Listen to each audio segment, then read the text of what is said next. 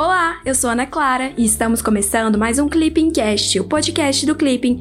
Meu papel aqui é trazer uma atualização rápida do que aconteceu na última semana e pode cair na prova do CACD, o concurso de admissão à carreira de diplomata. Agora me conta, você é CACDista? Estuda para o CACD ou pretende começar a estudar? Corre lá para o Clipping! Acesse clippingcacd.com.br para ter acesso à plataforma mais completa de estudos para quem quer ser diplomata e começar a estudar para o concurso com autonomia e gastando muito pouco. Romeu, conta pra gente o que aconteceu nessa semana. Ei, Ana. Olá, pessoal. Meu nome é Romeu e eu tô aqui para ajudar a Ana neste Clippingcast. Nessa edição, a gente vai abordar um tema que deve ser estudado com mais dedicação e com muita atenção por todos, que é a 56ª Cúpula de Chefes de Estado do Mercosul e Estados Associados é muito importante que todos leiam os comunicados oficiais na íntegra. A gente vai tentar elencar os principais pontos aqui, mas os comunicados são bem extensos e trazem informações muito relevantes. Essa é a hora de imprimir mesmo e fichar o documento. Além disso, né, como o Clippingcast não aborda só a integração no Cone Sul, também há relevantes desdobramentos envolvendo a China e seu controle sobre Hong Kong, resoluções do Conselho de Segurança da ONU e o apoio popular a Vladimir Putin na Rússia. Legal, agora vamos para o resumão dos dias 29 de junho a 3 de julho de 2020.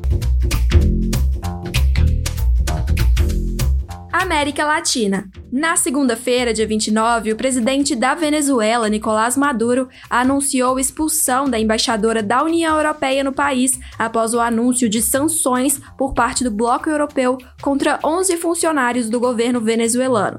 Entre os venezuelanos sancionados pela União Europeia encontra-se Luiz Parra, autoproclamado líder da Assembleia Nacional, com o apoio da minoria governista, a revelia da maioria liderada por Juan Guaidó. A nova leva de sanções aumenta para 36 o número de venezuelanos sujeitos às punições da União Europeia, que incluem proibições de viagens para os países do bloco e o congelamento de bens e ativos no continente. Mercosul na quarta-feira e na quinta-feira, dias 1 e 2, foram realizadas a 56ª reunião ordinária do Conselho do Mercado Comum e a 56ª Cúpula de Chefes de Estado do Mercosul e Estados Associados. Os encontros marcam o encerramento da presidência de turno do Paraguai do Mercosul e o início da presidência do Uruguai.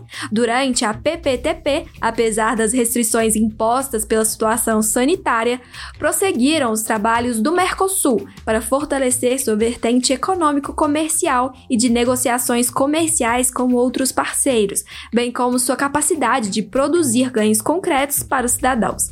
Em 2019, o Brasil exportou cerca de 15 15 bilhões de dólares americanos para os países do Mercosul e importou 13 bilhões de dólares, com superávit de 2 bilhões de dólares. Romeu, antes do Paraguai, qual país presidiu o Mercosul? Então, Ana, antes do, do Paraguai, foi o Brasil quem estava presidindo o Mercosul. Inclusive, da mesma forma como a cúpula que aconteceu essa semana é, encerrou a presidência paraguaia, a cúpula de dezembro de 2019, que, que aconteceu em Bento Gonçalves, no Brasil, encerrou a presidência pro tempore brasileira do Mercosul. E assim, é muito importante aproveitar esse gancho para a gente tentar lembrar o que, que foi alcançado durante a presidência brasileira. Durante o período em que o Brasil esteve à frente do Mercosul, a gente pode identificar que o bloco buscou reafirmar seu compromisso com valores democráticos, buscou reforçar aquela vocação original para o regionalismo aberto e também buscou adotar um enfoque um pouco mais pragmático, com resultados concretos para os cidadãos. Inclusive, essa agenda cidadã é muito, é muito cara para o governo atual e a gente pode identificar como isso desdobrou no Mercosul analisando alguns dos documentos que foram firmados na cúpula de Bento Gonçalves. Entre eles, a gente destaca o Acordo de Rede de Bancos de Leite Humano do Mercosul, o Plano de Ação do Mercosul para o Combate à Corrupção, o Acordo de Cooperação Policial em Regiões de Fronteira e o Acordo de Localidades Fronteiriças Vinculadas, que busca assegurar o bem-estar social e aumentar a segurança nessas áreas de fronteira. Nós temos uma cidade que é, por exemplo, é metade brasileira, metade uruguaia. Além do enfoque dado à dimensão cidadã, a gente também pode ver que a presidência pro tempore do Brasil buscou enfatizar as dimensões econômico-comercial e institucional do bloco. E assim, a gente pode ver uma série de outros atos que foram firmados na cúpula de Bento Gonçalves. Eu recomendo fortemente que todos procurem no site da tem uma listagem de todos os documentos e declarações. Mas aqui eu vou usar da minha colinha para tentar ler alguns que eu considero que sejam bem importantes. Vamos lá então. É, em Bento Gonçalves foram assinados o Acordo para a Proteção Mútua das Indicações Geográficas Originárias nos Territórios dos Estados Partes do Mercosul, o Protocolo de Montevidéu sobre o Comércio de Serviços do Mercosul, o Contrato de Administração Fiduciária entre o Mercosul e o FONPLATA e o Plano de Ação para o Desenvolvimento e Convergência de Plataformas Digitais para a Solução de Conflitos de Consumo. Pois então, gente, assim, como eu disse, foi só alguns que eu estou citando, alguns dos atos que foram, foram firmados, mas há outros que também são importantes, devem ser fichados. Na quinta-feira, dia 2, os Estados partes do Mercosul, a 56ª Cúpula de Chefes de Estado do Mercosul e Estados Associados, reafirmaram o compromisso fundamental do Mercosul com a democracia, o respeito aos direitos humanos, o Estado de Direito, o desenvolvimento econômico e social e a promoção da cooperação e a solidariedade entre os países do bloco. Além disso, ratificaram seu compromisso com o processo de fortalecimento do Mercosul, destacando os trabalhos com vistas à consolidação da União Aduaneira em particular a revisão da tarifa externa comum, a convergência do marco regulatório e a integração produtiva. Na quinta-feira, dia 2, os Estados partes do Mercosul e os Estados associados, por ocasião da 56ª Cúpula de Chefes de Estado do Mercosul e Estados associados, afirmaram que as instituições multilaterais, a cooperação, o respeito ao direito internacional e aos princípios e propósitos anunciados na Carta das Nações Unidas são ferramentas para abordar os desafios econômicos, sociais e de meio ambiente regionais e mundiais e para avançar na construção de uma ordem internacional mais justa e inclusiva. Além disso, expressaram interesse em continuar os trabalhos conjuntos desenvolvidos entre o Mercosul e a Aliança do Pacífico, de acordo com o Plano de Ação de Puerto Vallarta, a fim de avançar nos compromissos entre os dois blocos. Ana, deixa eu fazer um adendo rapidinho antes da gente passar para a próxima sessão. É o seguinte, pessoal. Como eu já disse, é muito importante ler os comunicados na íntegra. A gente tentou resumir aqui, mas é muita coisa. Para quem é assinante do Clipping, a gente colocou o link para os comunicados no resumão da semana e na seleção de notícias de sexta-feira, dia 3, a gente também colocou os comunicados na íntegra lá no Clipping. É isso, Ana. Valeu. Pode seguir. Estados Unidos. Na sexta-feira, dia 26, o governo dos Estados Unidos anunciou que o país irá restringir a entrada de funcionários do governo chinês. Conforme o secretário de Estado norte-americano Mike Pompeo, a medida é uma resposta à redução da autonomia de Hong Kong, que deveria ser garantida pela Declaração Sino-Brasileira de 1984, acordo internacional que confirmou a devolução da ex-colônia britânica à China. China, na terça-feira, dia 30, o Comitê Permanente do Congresso Nacional do Povo, CPCNP, promulgou a Lei de Segurança Nacional de Hong Kong. Em maio de 2020, a terceira sessão anual do 13º Congresso Nacional do Povo, CPCNP, foi autorizado a formular um projeto de lei com o objetivo de punir atividades subversivas, a secessão, o terrorismo e o conluio com forças estrangeiras, bem como roubo de documentos e de informações que constituem segredo de Estado. A Lei de Segurança Nacional entrou em vigor no dia 1 de julho, data que marca o 23º aniversário do retorno do território de Hong Kong para a China. Os Estados Unidos, que haviam suspendido exportações de defesa e restringido o acesso de Hong Kong a tecnologias sensíveis, juntaram-se à União Europeia, ao Reino Unido e ao Japão para condenar a nova legislação como uma erosão da autonomia de Hong Kong. Romeu, Hong Kong já esteve sob o domínio britânico, não é?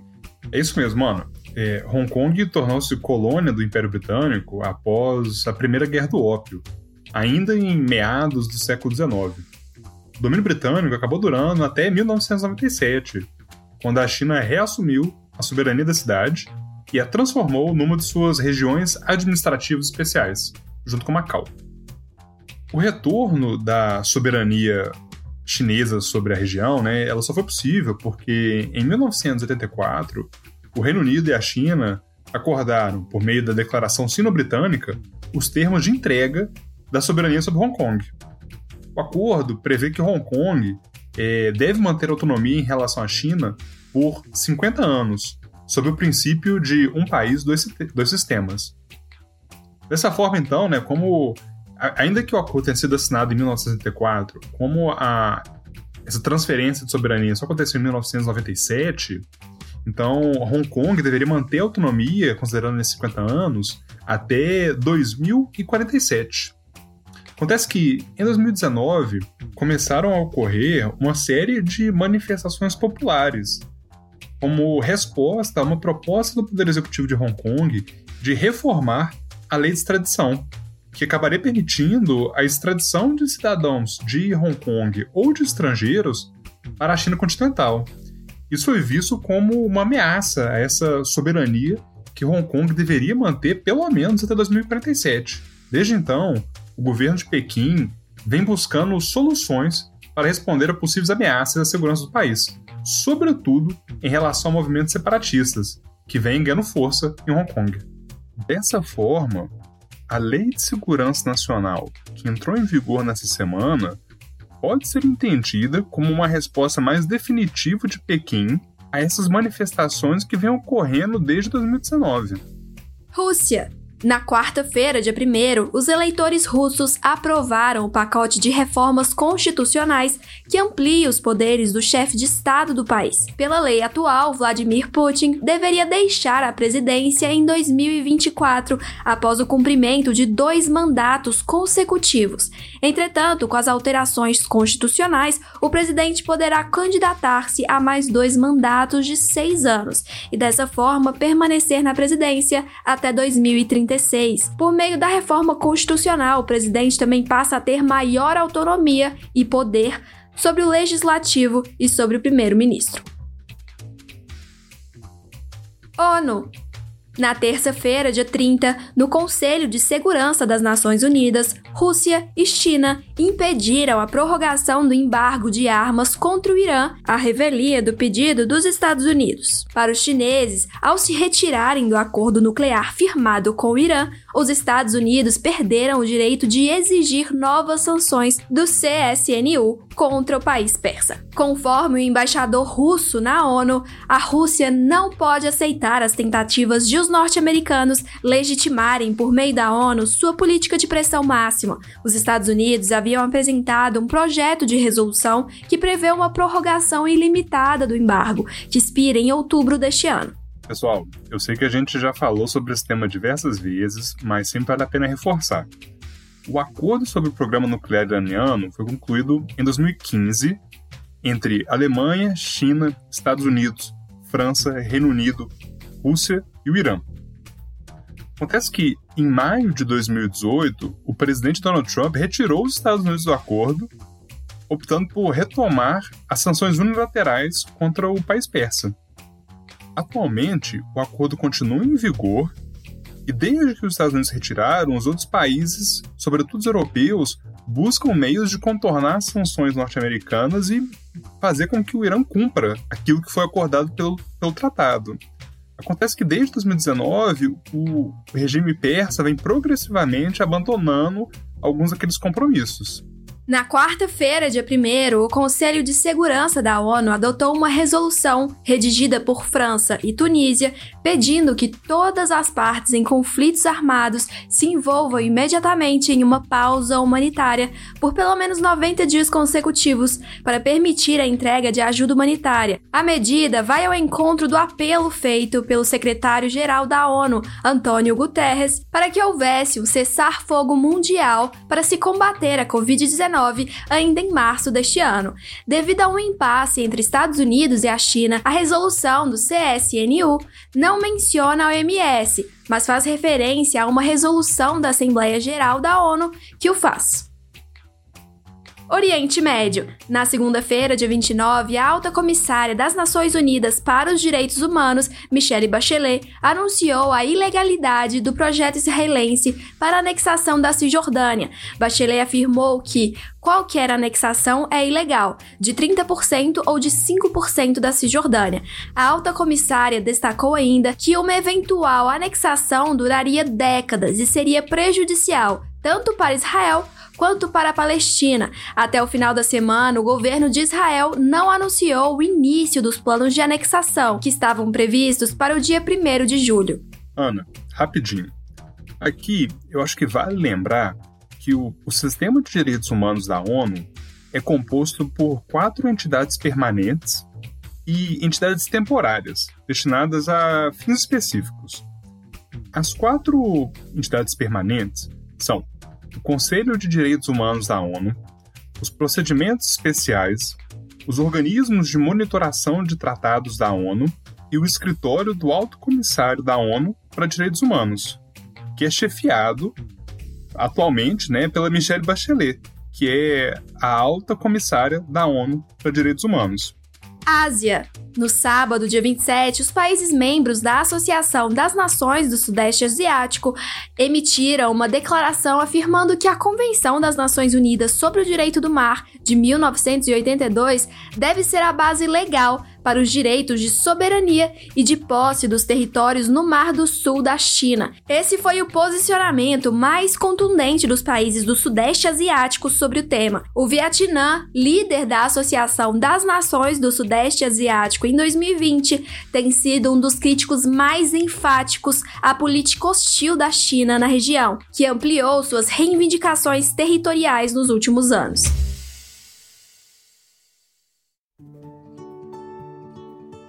Chegamos ao fim do Clipping Cast com o resumão da semana dos dias 29 de junho a 3 de julho de 2020. Agora chegou a sua vez. Mande o seu feedback sobre o conteúdo do podcast pelo nosso Instagram, o arroba clipping_cacd. Além disso, vale compartilhar nas suas redes sociais a sua rotina de estudos no Clipping. Vamos adorar acompanhar tudo. Até semana que vem. Tchau, tchau!